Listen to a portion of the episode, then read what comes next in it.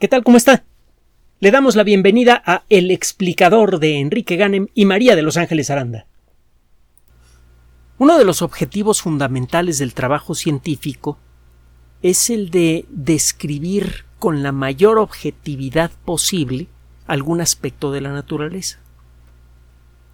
Desde que la ciencia empezó a tomar su forma moderna con Galileo, hemos descubierto de una de una u otra forma que las matemáticas son la forma más precisa de representar un conocimiento específico. Cuando podemos ponerle números a nuestro entendimiento de algún fenómeno natural y estos números son consistentes, al manipular los símbolos que representan a esos números, podemos anticipar a veces con una exquisita precisión el comportamiento de un fenómeno natural. La ciencia empezó a convertirse en una fuerza social precisamente por su capacidad para predecir de manera consistente y abierta. Cualquier persona que quisiera tomarse la molestia de aprender las matemáticas de Newton, podía predecir con bastante precisión la posición de la Luna dentro de un mes. Podía predecir la entrada y salida de mareas. Hubo mucha gente que cayó en la tentación. Le he platicado que una de las personas que cayó en la tentación de aprender matemáticas para, para ver si, es, si realmente era posible entender a la naturaleza con, con precisión fue André María Aruet, un actor no muy bueno que digamos, que un día se hizo de palabras con eh, eh, un, tipo que eh, parece que a Aruet le gustaba mucho a una cierta señora y parece que al otro señor también, solo que el otro señor era noble y este después de una discusión que tuvieron los guardaespaldas de este señor noble que de noble no tenía nada le pusieron una un golpiza espantosa al pobre de Aruet, lo aventaron al fondo de la Bastilla y cuando por fin salió, ya, ya se dedicaba más en forma a escribir algo que hacía antes, pero no de manera tan ni tan continua ni tan certera, y comenzó a firmar sus trabajos con un apodo cuyo origen no es perfectamente claro. Comenzó a firmar como Voltaire. Bueno, Voltaire se interesó mucho por la obra de Newton y llegó a aprender algo de matemáticas. Y además llegó a sostener charlas que no solamente eran científicas con Madame Le Chatelet, una de las primeras personas que realmente llegaron a entender el trabajo de Newton, y, llegó a, hacer algunas cosas, hacer algunas contribuciones matemáticas importantes en un teorema que, que hizo ella que tiene que ver con el cálculo diferencial integral. La cosa es que como consecuencia de estas clases de matemáticas, Voltaire pues realmente aprendió eh, algo de cálculo diferencial integral y algo de la teoría de la gravedad de Newton y, eh, y la dama pues eh, pues adquirió ella no podía adquirir nuevos conocimientos de Voltaire adquirió otra cosa tú parece que tuvo un hijo con él. La cosa es que Voltaire empezó a convencerse junto con otras personas que, que tenían el mismo tipo de, de pensamiento social, que así como las leyes de la naturaleza son precisas, perfectas y uniformes, así deberían ser las leyes humanas. No es un accidente que Voltaire haya sido uno de los grandes campeones de la Revolución Francesa y del origen de lo que ahora llamamos democracia moderna, que sigue siendo extraordinariamente frágil, pero es infinitamente mejor a lo que se tenía en aquella época, ciertamente aunque le falta mucho, mucho por recorrer. Para comenzar, los sistemas de democracia moderna no deberían otorgarle el poder a aquellas personas que lo buscan. Y esa no, son, es una eh, frase eh, mía, sino de Arthur C. Clarke, gran autor de ciencia ficción. Bueno, ¿de qué vamos a hablar el día de hoy? Las matemáticas pueden efectivamente darnos un gran poder de entendimiento cuando logramos representar con matemáticas lo que creemos entender de la naturaleza, y lo hacemos con éxito, obtenemos un poder espectacular. Podemos con unos cuantos garabatos en un papel demostrar más allá de toda duda razonable que el universo tuvo un origen. ¡Qué ole! No puede haber algo más grande que eso, ¿no? Pero no solo, no solo eso. Con las mismas matemáticas, bueno, con unas matemáticas diferentes, usted puede tomar los principios de la mecánica cuántica y eh, haciendo garabatos, llega a la conclusión, pasando por varias etapas desde luego, que puede usted construir computadoras, que puede usted construir el Internet y que puede generar una tecnología de la que depende más del 30% del Producto Interno Bruto Mundial. Ese es el poder que tienen las matemáticas. El problema es que las matemáticas por sí mismas, en ese sentido, son inútiles. Usted puede llegar a conclusiones erróneas por un camino matemático correcto. Las matemáticas por sí mismas, aunque sean consistentes, no son suficientes para decidir cuándo una idea es correcta y cuándo no, por un lado. Y por el otro, aunque las matemáticas por sí mismas puedan parecer eh, perfectas y objetivas, nuestra interpretación de lo que nos dicen las matemáticas es otra, es otra cosa. Los seres humanos frecuentemente y muchas veces de manera inconsciente eh, caemos en trampas emocionales, en trampas subjetivas, incluso en presencia de la objetividad. Ahí le va la historia del día de hoy. Hay una revista que tiene que ver con cuestiones de matemáticas y estadística en particular, que es una rama de las matemáticas especialmente sabrosa y densa, complicada. La revista se llama International Journal of Forecasting, es decir, Revista Internacional de Predicción. Las estadísticas, la estadística es una disciplina que se utiliza para analizar el comportamiento numérico general de algún fenómeno, entre otras cosas para tratar de predecir su comportamiento promedio en el futuro. Subrayo el término promedio. Usted puede anticipar, por ejemplo, cómo se va a dispersar una epidemia como COVID-19 gracias al entendimiento matemático y estadístico, por lo tanto, que tenemos de cómo se han comportado otras epidemias. Los modelos matemáticos los mejores modelos matemáticos que se utilizaron para predecir la dispersión de COVID-19 realmente fueron muy útiles.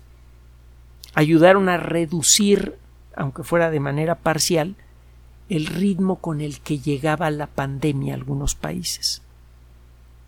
Y esto ayudó en mucho a dar tiempo para que llegaran las vacunas. Esto solamente funciona en ciertos países.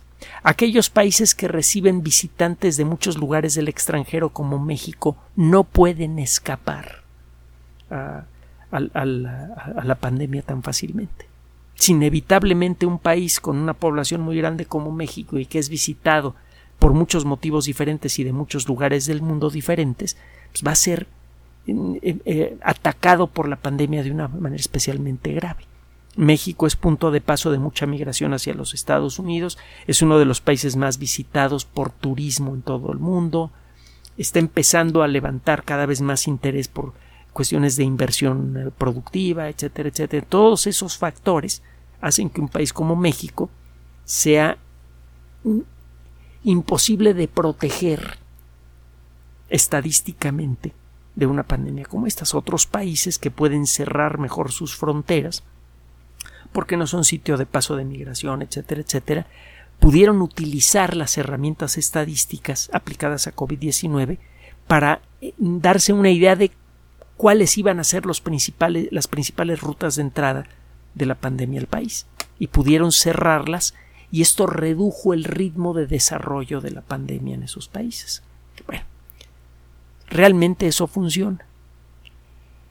La estadística es una herramienta muy práctica, muy útil de la que dependen muchos negocios en el mundo. La seguridad social, los seguros, la, industria de los seguros en general, eh, la predicción de cuántos, cuánta materia prima o cuántas partes elaboradas va a consumir una cierta industria, por ejemplo la industria del automóvil dentro de seis meses si se sobreproducen partes para automóvil, llega un momento en el que el mercado del automóvil se satura, deja de pedir piezas y eso puede hacer quebrar a muchas empresas importantes que están en, la ruta de producción. Cuando la industria del automóvil quiere volver a tomar ritmo, encuentra que muchas de las industrias especializadas cayeron víctimas de este, de este jaloneo por, por sobreproducir piezas. Muchas empresas no pueden mantener un inventario muerto por mucho tiempo sin quebrar. Entonces las empresas que fabrican, por inventarme algo, defensas para automóvil, tienen que estar enviándole defensas de automóvil a los fabricantes de automóvil con un ritmo muy similar al ritmo con el que los están produciendo.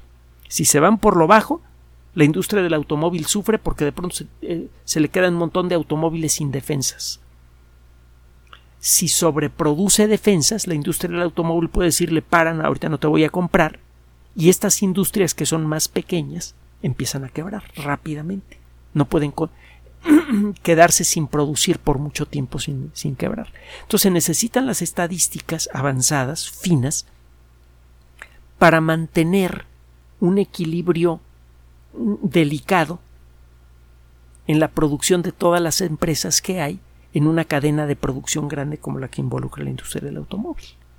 Hay una serie de conceptos como lo que se llama el just-in-time manufacturing, el, el, construir las cosas justo a tiempo para satisfacer una demanda. Ni antes ni después, ni más ni menos, la cantidad precisa. Conseguir esto es un ejercicio estadístico extraordinariamente complejo y se ha conseguido y eso ha ayudado en mucho a aumentar la productividad y a reducir en la medida de lo posible el costo de muchos productos. A veces se generan las condiciones para reducir el costo de los productos, pero el costo no disminuye porque eso sirve para aumentar la ganancia de los accionistas y eso es lo que muchas veces desfigura muchos mercados, pero es un rollo diferente, producido por la por uno, uno de nuestros peligros sociales más graves que tenemos, que es la ambición eh, desmedida. Está, nos está costando el ecosistema, pero ese no es el tema del día de hoy. Mm, el éxito tan, tan patente y tan multifactorial que tienen las matemáticas nos ha deslumbrado mucho. Al punto de que si nos presentan con matemáticas alguna idea nos la creemos. Y esto es peligroso. No se debe creer, se debe verificar en la medida de lo posible. Todo. Es una característica fundamental del buen científico, no creer en la autoridad. Eso fue lo que hizo famoso Einstein. Él alguna vez dijo, este, el, destino me ha jugado, eh, me, ha hecho una jugada cruel. Durante toda la vida desconfié de la autoridad y se burló de mí convirtiéndome en una.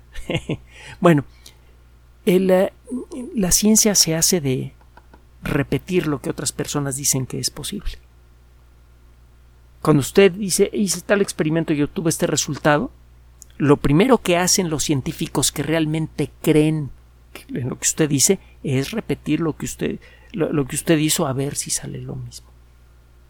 Está en la naturaleza de la ciencia. El problema es que cuando las matemáticas se le presentan al público en general, la sociedad humana no está acostumbrada a eso.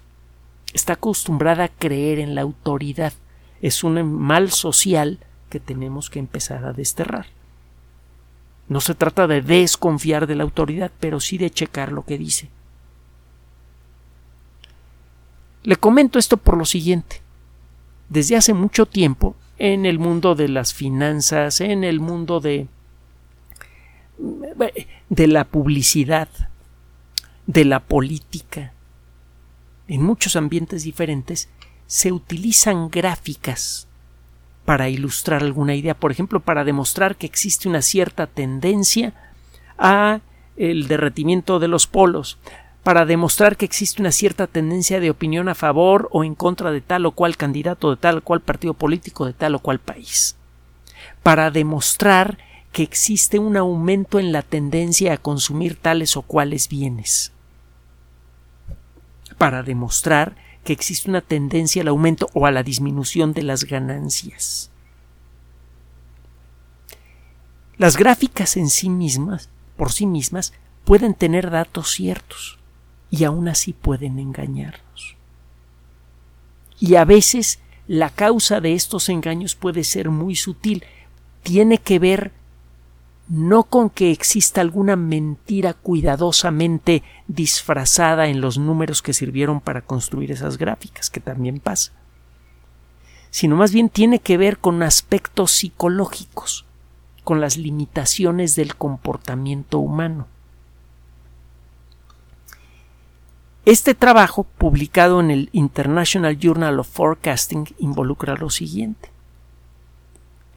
Un grupo de entre las formas más comunes de representar información en los ambientes que le mencioné antes, por ejemplo, para eh, promover un cierto producto financiero en un banco, para eh, demostrar una tendencia al aumento o disminución en, en el consumo de ciertos productos, para demostrar alguna tendencia de carácter político, etcétera, se utilizan las famosas gráficas de barra.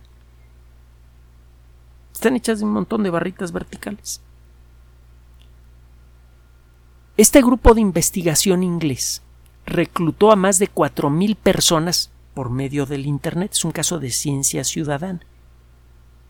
Se invitó a que las personas que tuvieran interés, independientemente de su eh, grado académico, de su interés o no por las matemáticas, su conocimiento o no de matemáticas, se les pidió que participaran en un ejercicio vía Internet en el que se les presentaban varias gráficas que mostraban las eh, supuestas ventas de una compañía ficticia. Y a partir de esa gráfica se pretendía eh, predecir el comportamiento de las ventas de esa empresa a futuro. Este es el tipo de datos que le presenta usted a los accionistas de una empresa o el banco eh, le presenta estos datos a un posible comprador de acciones o se, se, presentan estos datos a organizaciones de comercio internacional con la intención de atraer posibles compradores de los productos de la empresa, bla, bla, bla, bla. bla. Son gráficas que se utilizan eh, con mucha frecuencia y para propósitos muy trascendentes. Pues bien, en este proyecto participó entre otros, un investigador que se dedica al estudio del comportamiento humano. Es un estudio de ciencias sociales. Este eh, investigador trabaja en la Universidad de Londres. Lo que encontró este grupo de investigación en pocas palabras es que, mm, bueno, en este estudio se hicieron dos experimentos. Se le dieron a las personas una gráfica que podía tener barras, o podría ser una gráfica de líneas o una gráfica de puntos. Estas gráficas, las tres, tenían exactamente los mismos datos. En donde se hablaba de ocho periodos de ventas, por ejemplo, ocho años de ventas. Y eh, se les pidió a estas personas, oye, aquí son las, estas son las gráficas de cómo ha vendido la empresa en los últimos ocho años hazme una predicción de cuánto va a vender el próximo año.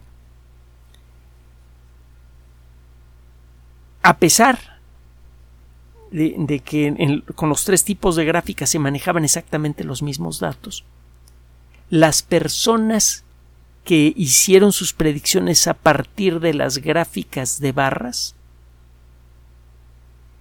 hicieron predicciones que eran sustancialmente menores a las personas que trabajaron con las otras gráficas. Las gráficas de barras se ven diferentes, se ven como más llenitas. Están hechas de barras verticales cuya altura depende del numerito representado.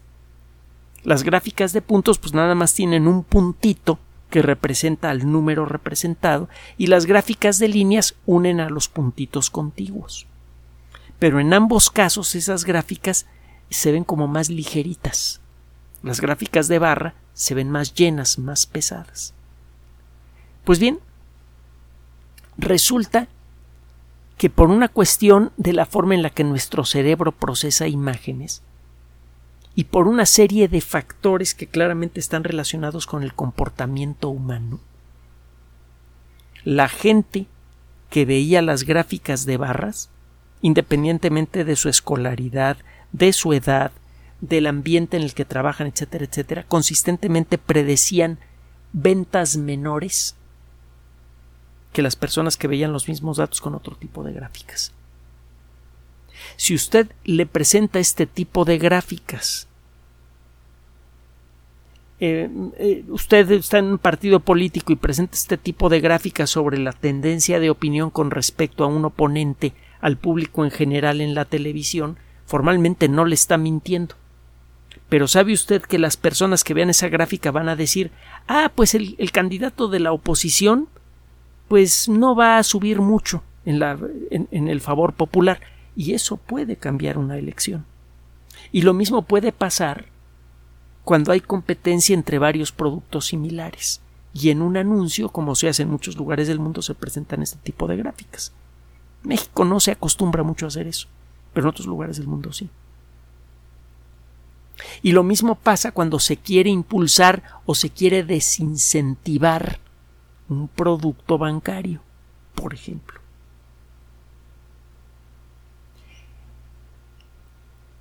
Este descubrimiento abre el camino para hacer otros estudios similares que nos permitan determinar de qué manera se puede mentir con la verdad. En estos estudios se supone están dando datos reales y se están sacando conclusiones erróneas como consecuencia de aspectos hasta ahora desconocidos del funcionamiento de la mente humana. ¿De qué otras maneras se puede decir la verdad en un medio de comunicación masiva, pero de una manera que tuerza la perspectiva de las personas que la escuchan? No queremos entrar en detalles, pero en todos los medios de comunicación del mundo existe siempre una tendencia. Los medios objetivos de información en el mundo no existen. En un sentido muy real, el periodismo verdadero es algo muy, es una práctica muy, muy rara. En la mayoría de los casos, mucho del trabajo que se llama trabajo periodístico en realidad es un trabajo de opinión que pretende generar una tendencia y no una descripción objetiva y razonablemente completa de algún fenómeno social. Estos descubrimientos pueden ayudarnos a entender mejor cómo es que nuestra mente puede llegar a traicionarnos y hacernos creer cosas diferentes a las que realmente están pasando, incluso cuando nos dicen la verdad. Esto a su vez puede ayudar a entendernos mejor, ayudar a que entendamos mejor qué fenómenos sociales pueden distorsionar el proceso democrático, por ejemplo, o el funcionamiento de la economía. Estos descubrimientos podrían revelar aspectos de la mente humana que hay que considerar a la hora de desarrollar, por ejemplo, sistemas que sirvan para verificar que los anuncios comerciales sean realmente objetivos. De alguna manera, este tipo de trabajos puede ayudarnos a buscar esa objetividad que siempre ha perseguido la ciencia y que parece alcanzar cuando utiliza las matemáticas. Incluso con las herramientas más perfectas que hemos logrado desarrollar en los últimos siglos, es posible perder el camino, es posible perder el contacto con la realidad. No hay nada como conocer a fondo las características de esas herramientas y de nosotros, sus usuarios, para poder sacar el mayor beneficio de ellas. Gracias a este tipo de trabajos, en el futuro cercano podríamos perfeccionar muchos de los muchas de las fuerzas sociales que le dan forma a la civilización moderna. Gracias por su atención.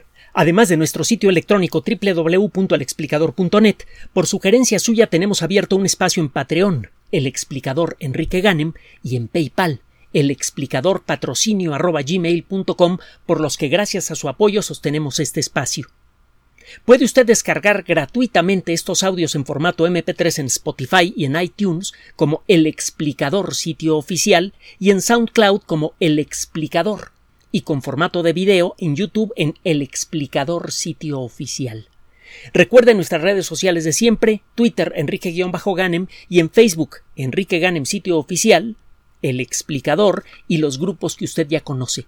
Finalmente, el explicador siempre somos María de Los Ángeles Aranda y Enrique Ganem. Gracias.